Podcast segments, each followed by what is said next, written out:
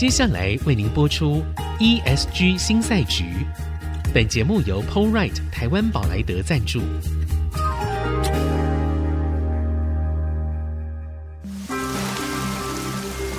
这是企业永续的世纪挑战。这是绿色浪潮下的供应链课题。再造优势前瞻的产业竞争力。欢迎加入 ESG 新赛局。掌握先机，创造新局。欢迎来到 ESG 新赛局，我是节目主持人、人工智慧科技基金会执行长温怡玲。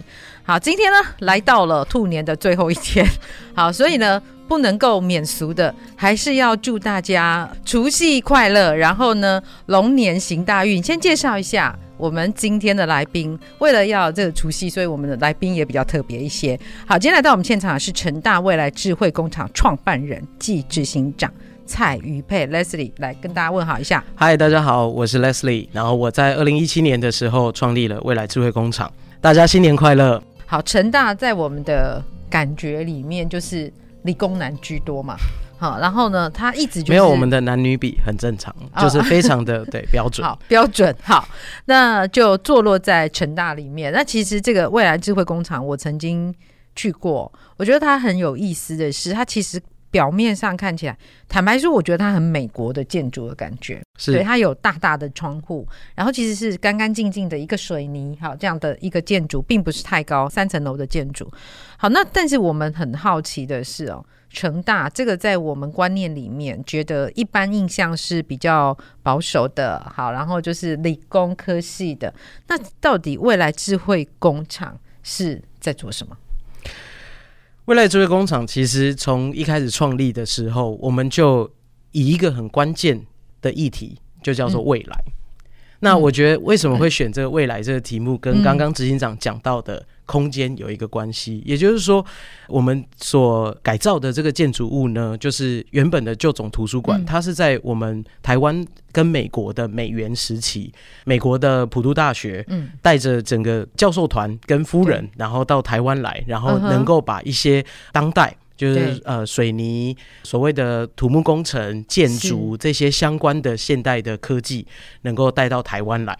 嗯、那所以说那时候我还记得我们学校建筑系的一个老师曾经跟我说过，嗯、如果你站在我们的 K 馆的前面，然后看到大概在一九三零年代所建造的那时候的现在的博物馆，对，那相对这样子两个建筑来看的话，对，其实它就是一个现代跟经典。之间的一个对照。那我们如果回过头来，我们去思考什么是现代的话，我会认为就是不断的去反思，然后去面对我们的传统，然后去找到新的，或者是我们怎么不断的去能够去思索明天的解方会在哪里。感觉开始文青起来了。对，没有错。我们的节目呢，一开始确实是很有理想性，对，现在还是哦，还是吗？对对对。所以这个图书馆是在成大刚成立的时候就对，大概一九五九年的时候建造，嗯、然后成大是一九三一年成立的。如同你讲，它一开始确实本来是一个非常工学导向。OK OK，但是用这样的一个场馆哦，我们去做成一个。智慧工厂，好，你刚刚说未来嘛，嗯，但我们刚刚知道有传统有经典，那再来这个未来，它会发生在你们那样的场域里面，你们想象的未来智慧究竟会是一个什么东西？到目前为止，二零一七年创立到现在，在创立之前，其实我们有做了非常多面对当时全世界的议题，就是整个的趋势的一个盘点跟一个梳理。成大做的这件事，那如果大家印象还很清楚的是，其实二零一六年就是我们的 Agenda 二零三零 SDGs，就是联合国发布 Agenda 二零三零的时刻。那在那个时刻，其实在全球最快能够把 SDGs 通盘的，就是对于方法论了解之后，能够转换成一些所谓的呃作为的，其实最快反应的，其实就是大学。嗯哼嗯哼，对，所以当时你们做的事情，这个未来智慧是怎么去思考它的？我们其实 SDGs 很像是帮忙我们原本就是因为其实大家所认识的，嗯、你知道，我们都认识化学啊、生物啊，我们认识对。呃环工啊，认识各式各样各个不同的我们理解科系。学门对，科系。没错，对。但是 SDGs 很像是在二零一六年开始、嗯、给予我们一个全新的语言啊。嗯、那在这个 SDGs 里面，关于人的、关于环境的、嗯、关于平等的、关于和平，甚至关于合作的方式，嗯、对。那在这样子的一个全新的一个呃框架之下，我们怎么重新的去理解我们正在学的东西？我觉得那就是那个当时我们不断的在思考。那其实，在一开始的时候，大家是觉得非常疑惑的。嗯哼，大家其实很会玩连连看。对，就是说，我现在有做这一件事情，看起来好像跟十七项，我可以连上几项，很像在帮自己。对，我觉得很像小时候我们在画的那种连连看的感觉。连连看，对对对。但是真的可以这样连连看吗？其实每一个 index 里面都还有延伸的 target。对对，那我有一百多项啊。对，它有一百多项。嗯、那在这个里面所包含的内涵。然后跟他怎么去深入的去什么样子的案例，跟什么样子的做法，跟什么样的解方啊，或者是说我们的研究怎么样创新，对，是对应到那个相对的 index 的内涵这件事情，其实是我们学校有很大一群就是所谓的智库校内的老师啊，然后行政的主管啊，其实在那个时候几乎大家就是全心全意的，就是在投入，我觉得很像是要破解一个东西的感觉。OK OK。那所以二零一七嘛，到现在好，其实也七年了，好七八年。那这个提醒，对，蛮蛮就是在过年这个时间，就是，对，蛮好的，七八年了。那你们现在在做什么？在这个未来智慧工厂里面发生了什么样的事情？在未来智慧工厂，其实我们大概在、嗯、呃两年前，我们开始思考，在前面就是我们比较像是面对一个全球的一个方法论的时候，我觉得。我常常都在想说，我们是不是都在做一个答题的动作？对，例如说，哦，全世界我们有各式各样的奖项啊，然后有指标啊，有排名啊，这些事情的时候，我们其实都不断的在找寻答案，或者是说，我们现存有的这些事情，试着要去回应对全球所给出来的这个框架。对，那我们很像在。填空格，嗯，哦，很像在回答，这是我们很熟悉的嘛？对，我们从小就是填空格。是的，但是大概两年前，我们开始思考，就是说，嗯，那如果我们自己必须要能够，我们自己也去创造答案，嗯哼，我们自己也必须要成为在这个就是全球的行动里面，呃，从教育者、从倡议者的角度，要怎么进入到一个行动者？OK，我觉得这个观念上面的改变。其实也刚好对应上了全球的供应链的转型，嗯、然后台湾所面对到在数位制造，然后在数位转型之后所面对的这个双轴转型的议题。对、嗯，但实话说，其实，在学校有一个好处是，很多时候这些东西反而是学生教我们的，不见得是我们主动。我觉得在现在这个时代，有时候我觉得有一个很大的改变是，我们都不知道哪一天。我的桌上、门口、面前坐的这个学生所带来的那个 idea 会不会去改变世界？其实你讲到这件事情，让我有一些醒思哦。我们常常现在最常听到的是，我们的学生呢越来越难教。啊，因为呢，哎，数学程度不好哦，因为一零八课纲哈，因为 对，然后上课态度不认真哦，哈，那上课都不太喜欢听老师讲，对，看盘哈，看手机，对，看盘还算是杰出的呢，因为会赚钱，是不是？好，所以我们其实听到非常非常多关于。这个年代的哈，我们对于这个年代年轻人的看法，我觉得这是第一个事情，就是好像似乎在成大未来智慧工厂里面看到的不太一样，这是第一件事。嗯、第二件事情是大学从倡议变成行动者。好，那我们在台湾的大学，其实我们都知道产学之间的落差非常大，所以呢，能够倡议，而且话还能够被别人听懂，我觉得它都已经有一定的难度存在了，更何况我们还要采取行动。所以采取什么样的行动？然后成大未来智慧工厂在当中又是扮演什么样的角色？我们先休息一下，待会回来。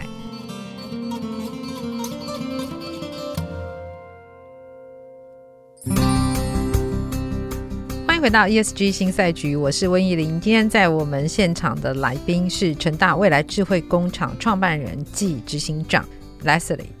好，那我们刚刚在前半段的节目当中已经谈到了成大，这是一个我觉得在时间空间上一个非常巧妙的一个转换哦。就成大未来智慧工厂，它是在以前的旧的图书馆，哈，成大人就知道叫做 K 馆，在 K 馆那边，然后正好可以看到一个一九三零年的时候的建筑物，那个是。成大博物馆，成大也是以前的校长室。对啊，就是以前的校长，真的蛮奇妙。成大里面好多的历史。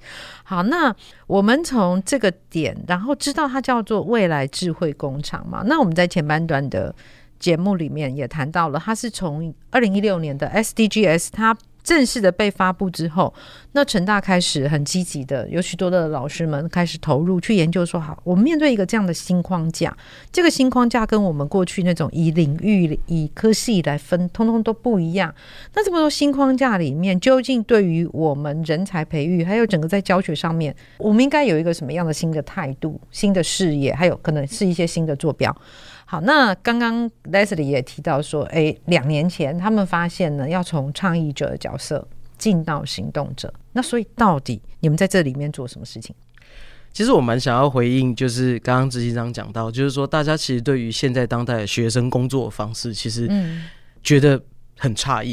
例如说，我前两天有一个朋友，他就在脸书上面发说，他最新招进来的一个员工不会用 PPT，因为他只会用 Canva。哦，是，所以从这个问题我们可以来看，就是说，我好想打岔哦，啊，Canva 是什么？对啊。Canva 或者是，其实现在在网络上开始有非常多这种协作型的工具，甚至是有 AI power 的工具。是，它其实已经有非常多。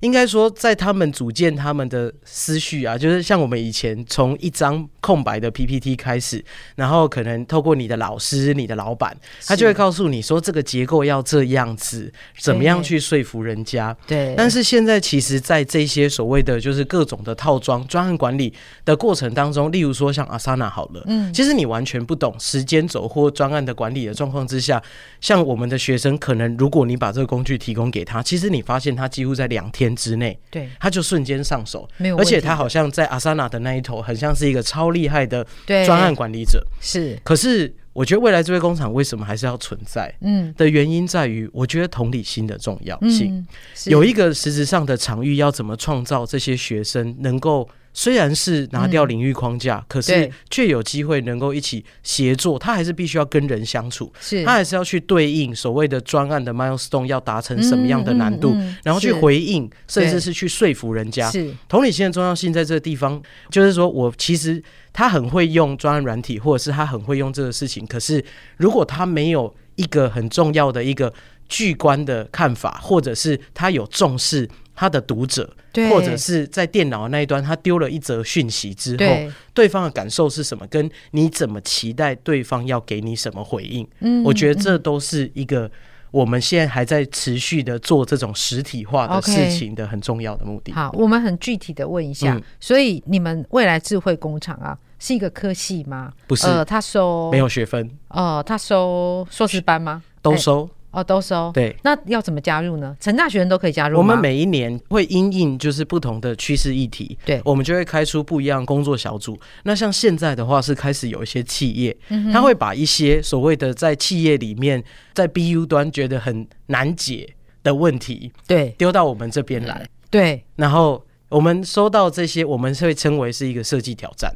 所以每一个学生其实都是为了要迎向某一个挑战。才加入 challenge，OK，然后才加入。所以有些人他对于开发有兴趣，那他可能就想要做电子纸。哦，那他有有些人他是对于这种虚拟实境、虚实整合体验的设计有兴趣，他可能就加入 XR。OK，对，所以我们的议题其实重点都是在于到底当代。我们现在所面对的问题，就像今年度的 GRI 所发布的生物多样性，或者是我们现在在提的 Nature-based Solutions。对，那我们今年的第一季，我们就会到泰国去跟泰国当地的农民，还有他们的 TCDC 的 Kongan，嗯嗯，一个就是真的非常乡下的地方。OK，可是我觉得他们所理解的台湾，就是我们事实上在科研上面真的有非常多很厉害，的人才跟研究的成果。对，但是这些东西要怎么落地在一个像那样子，可能跟我们想象环境完全不一样，可能像是六七十年前的台湾那样的一个环境。对，然后可是我们必须要略过这些事情，直接让可能是目前我们能够找得到最新的研究的成果，却能够落地在那种环境的条件跟。反正各种基础条件真的都跟台湾落差很大的状况之下，没网络啊。对，对有可能完全都没有。那你你那里的农夫，他可能真的，你要跟他讲说我要用什么无人机撒药吗？嗯，我不确定，因为我们还没有去。是，那我们带领学生做的事情，就是一起走上这个旅程，我们一起去探索。OK，直到我们找出答案才可以回来。是，呃，好，所以你有可能回不来，好，没关系。我觉得其实蛮好奇是，嗯，呃，这个事情它看起来完全不在于我们过去对于大学。认知的那个框架里，嗯，好，那我们不免俗的，我们要回到一个就是比较俗气的观点，嗯，那所以会有很多学生愿意加入这样的挑战的小组里面去吗？我们其实，在第一届的时候，嗯，就是在招学生的时候，我们有遇到第一次的时候就遇到一个状况，就是中途就开始有很多学生开始 no show。哦，因为没有学分嘛，no show 有什么关系？对啊，然后他就会开始有各式各样的理由告诉你说，为什么我没有办法来上这个课？对，然后还有就是我有这么多众多的选择里面，为什么我最后没有选你？对，但是呢，我们因为这样子，我们就再把门槛升高，就是如果你 no show 三次，你就不用来了。OK，反而后来的学生就都留下来。哎、欸，这么奇怪，对，到底所以我们孩子还是宠不得是吧？我我觉得不是宠不得，而是我觉得其实每一个学习者，嗯、就是他进入一个学习者的模式的时候，对，我们把它称为叫做少量多餐的挑战跟失败。嗯、对，也就是说，你必须慢慢的去让他去尝试，他好像有一个他好像做不到的事情，嗯、可是他又做到了。嗯对他觉得他又做不到，或者是他觉得他撑不下去，结果他又撑下去。是，可是在这个过程当中，他的成长超乎你的想象。这其实有一点点类似哦，像我们呃，因为我的工作里面，我常常会遇到企业，它必须有很多新的策略，好，它有新的导入，例如说 AI 的导入，例如说要怎么样跟 ESG 做结合。我觉得这样的路程其实是类似的，只是我们可能我们这一辈在以前在学校的时候，我没有经历过这样的一个路程。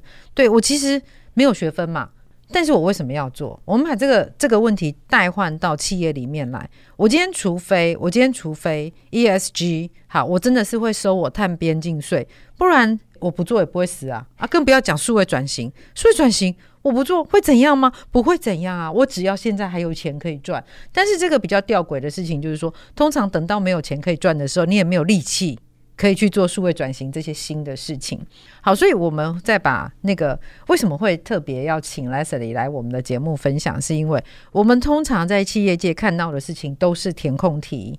好，我们大部分在做的事情都是因应，然后我们也很期望的是有标准答案。但是有一个最大的问题，目前几乎所有产业都遇到的是人才不足。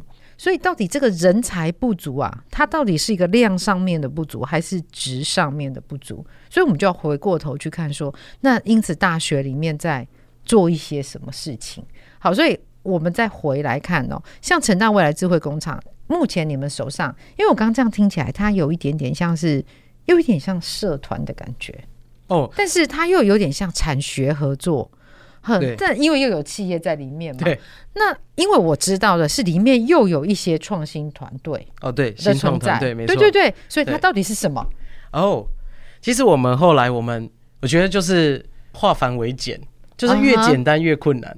Uh -huh. 我们后来我们在未来智慧工厂里面，我们大致上会把我们的关系，就是我们都会说利害关系人嘛，对不对？对。我们会了后来把大家所有人的关系用两个角色的。兑换呢，来做一个，嗯，让大家去理解。其实，在我们的环境里面，我们视为有两种人，一种人叫创新者，一种人叫学习者。OK。可是，执行长，你觉得这世界上有永远的创新者吗？没有，没有，没有。因为这两个身份，它其实是在这个里面不断的互换。互换，它是一个动态。当企业在一开始进来的时候，它或许是创新者，因为它有非常先进的技术，是、嗯、它有很好的专利或者是一些正在市场上很独步的事情。对。可是问题是，他在跟这些学习者对话的过程当中，嗯、是他自己转换成学习者的一个契机。哦。而这件事情是我认为，其实，在我们每一天如果很 routine 的都在解决。问题的时候，嗯，我其实我我觉得回应一下之前，就是其实 Viola 在之前常常提到这个微观跟巨观的这个关系，就是说看待 ESG 或者是看待一个组织或者是任何面对呃甚至是环境的一个问题的时候，你都可以选择去围观的看它，那你就会很快速的想要找一个我现在就能够精进突破解决。解决对。的方式，可是我们都没有考虑到其实。在创新的本质里面，另外一个面向其实是人的 mindset 的转变。对对，没错。对，人只要换一个方式，有多少的科技产业因为人决定不要再用这样子的手机了？对，他就全军覆没了。有多少家公司是这样？是是，是因为人已经开始改变，觉得说，哎、欸，我好像手机应该有一个荧幕这样子。你记得黑莓机也曾经把一个这么大荧幕贴在他们的手机上面。它是它是，但是它是有键盘的。对，它不是。所以我我觉得很有趣啊。创新者跟学习者，他在当中，它是一个动态的交换的过程，没错。但是通常这样的一个概念，在学校里面，maybe 现在刚起步，但是他在企业当中，它其实是更加困难的，因为企业里面还有不同的层级啦，好，不同的权力的关系，还有要获利，这个是最大最大的挑战。所以，到底这些我们这些研究的成果，要怎么样可以挪移到企业里面来使用，我们在下一集的节目当中会继续邀请 Leslie 来跟我们大家分享。谢谢大家。本节目由 Polright 台湾宝莱德赞助 Polright 台湾宝莱德与您一同掌握 ESG 浪潮的全新赛局。